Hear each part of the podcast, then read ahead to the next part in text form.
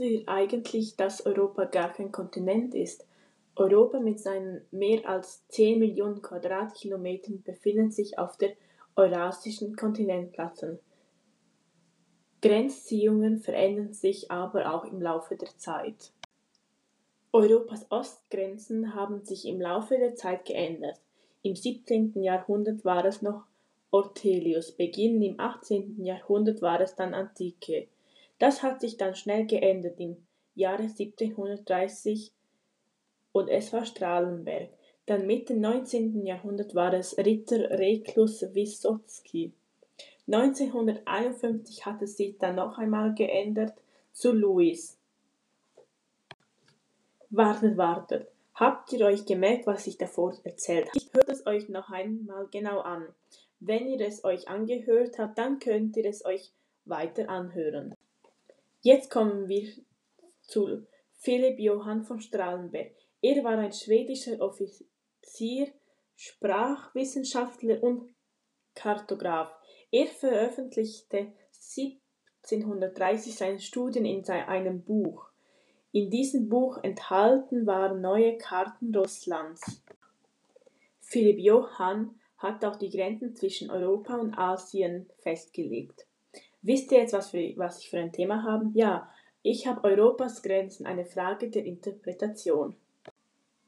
Die Grenzen verläuft entlang des Uralgebirge und Fluss, dem Kaspischen Meer, der Manichiderung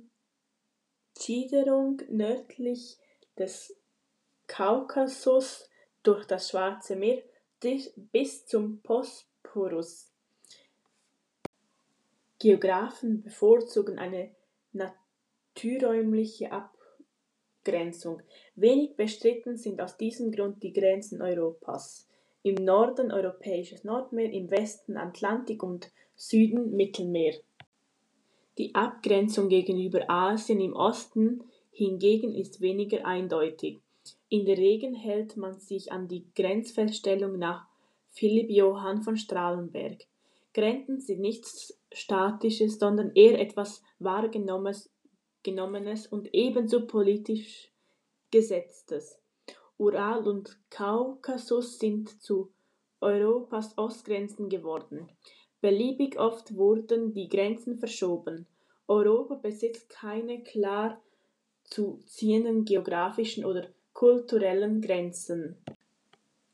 Deshalb ist die Frage, wo Europa beginnt und wo es endet, immer auch eine Frage der Interpretation. Geophysikalisch oder plattentektonisch Tektonisch gesehen ist Europa nichts anderes als eine asiatische Halbinsel.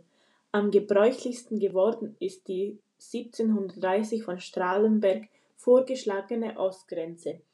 Dieser schwedische Geograph war der russischen Armee als Kriegsgefangener zu einer Zeit in, den, in die Hände gefallen, als Zar Peter der Große sein Reich zu einem Teil Europas machen wollte. Strahlenberg konkretisierte diesen Wunsch des Zaren und setzte das Uralgebirge, den Uralfluss und die Kuma-Manitsch-Niederung zwischen dem Kaspischen Meer und dem Asowschen Meer als Ostgrenze Europas fest. Diese Region hatte echt komische Ideen, aber nun geht's weiter. Die Idee eines von Asien getrennten Europas setzte sich schließlich durch, wobei die geografische Grenze Beziehung entsprechend dem Konzept Strahlenbergs vorgenommen wurde.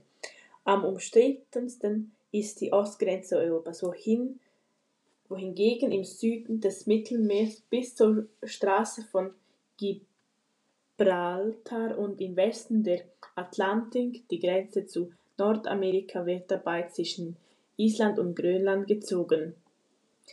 Weitgehend akzeptierte Erklärungen sind doch die weitere Ostgrenze definierten die Geographen immer wieder neu.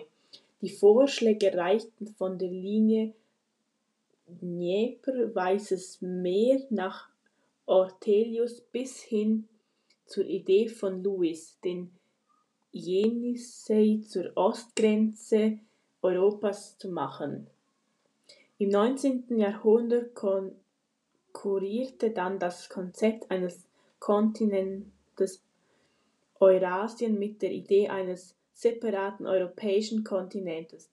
Alternativ dazu gibt es Vorschläge, die Grenzen weiter nach Süden bis zum Kammlinien des Kaukasus zu verlegen. Europa ist ein gemeinsamer Lebens-, Wissenschafts- und Währungsraum, ist aber ebenso eine gemeinsame Geschichte und Kultur.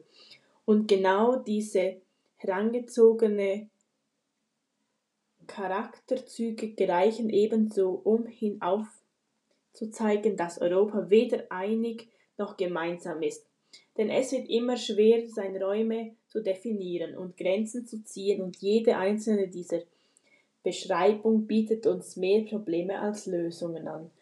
Ich hoffe, ihr konntet was über Europas Grenzen, eine Frage der Interpretation, lernen zu können. Vielen Dank fürs Zuhören.